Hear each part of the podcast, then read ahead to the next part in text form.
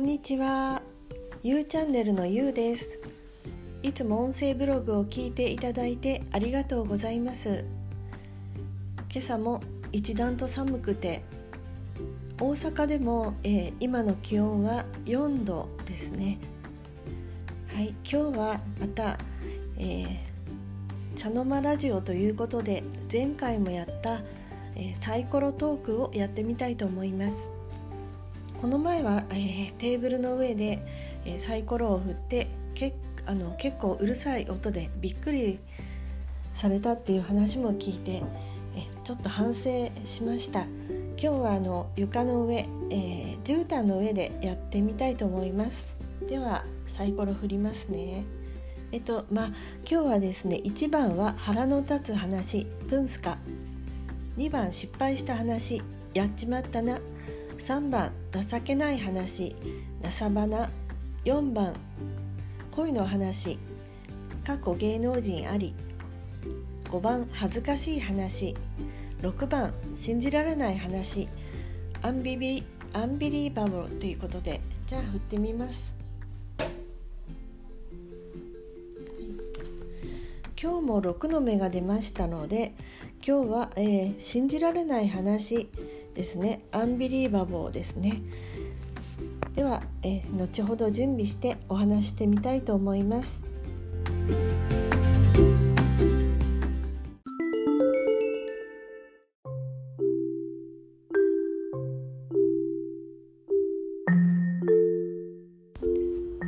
はい。では信じられない話ということでアンビリーバボーですね。ちょっとこれはあのー思い出すのに少しだけ時間がかかかかりました。えっ、ー、と、えー、転校した時の話信じら、えー、小学校4年の時にあの転校その転校した時の信じられない話をします。仙台市内へ引っ越しということで小学校4年の時に転校したんですね。転校先の学校はあの自衛隊の住宅を通って通学するしたんですけれども覚えているのは印象的だったのが木造の古い校舎2階建ての校舎であのその木造の校舎と新しい校舎が2つあったと思いますが木最初に、えー転校して入った教室は木造の校舎で廊下の真ん中に線が引いてあったのを覚えています。であの転校した時に最初にあのこうみんなの前に立ってあの挨拶しますよねあの転校してきた誰々ですみたいな簡単なこう自己紹介をしたんですけれども担任の先生があの若くて綺麗で優しそうな先生だったと思うんですがあのどんなどのような話をされたかは全然覚えてないんですけれどもあの私のあの机がなかったんですまだ準備が、ま、あのされてなかったんですよね。まあ、あまりこう聞聞かない話ですよねそういうのはね。ちょっとあのき傷つくというかそれでなくてもあの不安でいっぱいなわけですものね。どんな、えー、どんな人たちがいてというか友達ができるんだろうかとか、えー、自分がその前に立って話すその転校してきましたって言った時にあどういう目で見られるんだろうとか、えー、多分ですねまあその辺は覚えてないんですけどやっぱり心配とか不安とかがいっぱいなわけなんですけれどもその上机がなかったというのはびっくりですね信じられない話だったです。それであの先生は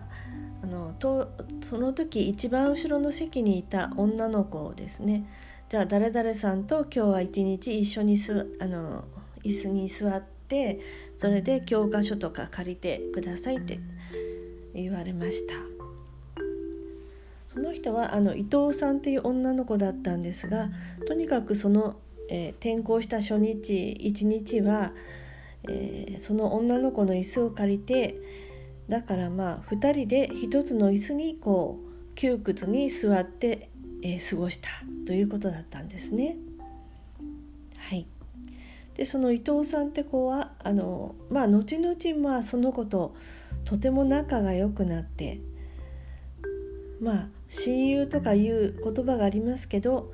もう最初の親友がその伊藤さんっていう女の子でしたね。まあ、その子は、えー、秋田出身の子で何か一度、えー、まあ晩ご飯をご馳走することになった時にあの秋田でよくたあの食べられているハタハタという魚があのたくさんこう焼いてあのあったのを覚えてます。塩焼きかなんかですごくあっさりとした白身の魚ですよね。すごく美味しくて今でも思い出すとあああのハタハタ美味しかったなと思うんですが。はい。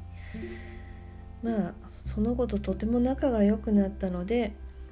うんでもあの6年5年生か6年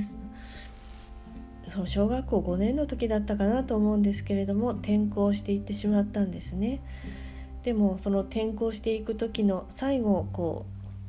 う、まあ、春休みの期間中だったと思うんですけれどもその子の引っ越しの時にはその引っ越しが終わってその子が行ってしまうまで、えー、近くのこの空き地でずっとこう遊んでいたのを思い出します。でなぜかその子と一緒になんかこう石を見つけてこれはもうあのな私私のことを忘れないでねみたいにでお互いにその自分で見つけた石を交換して私はその自分の机の引き出しの一番上の鍵付きの引き出しにこう長い間、えー、大切にこうしまっておいたのを思い出します。なんかこうなんか途中からなさ懐かしい話のようになってしまいましたけれどもこれが私、えー、まあ信じられない話をお話してみました。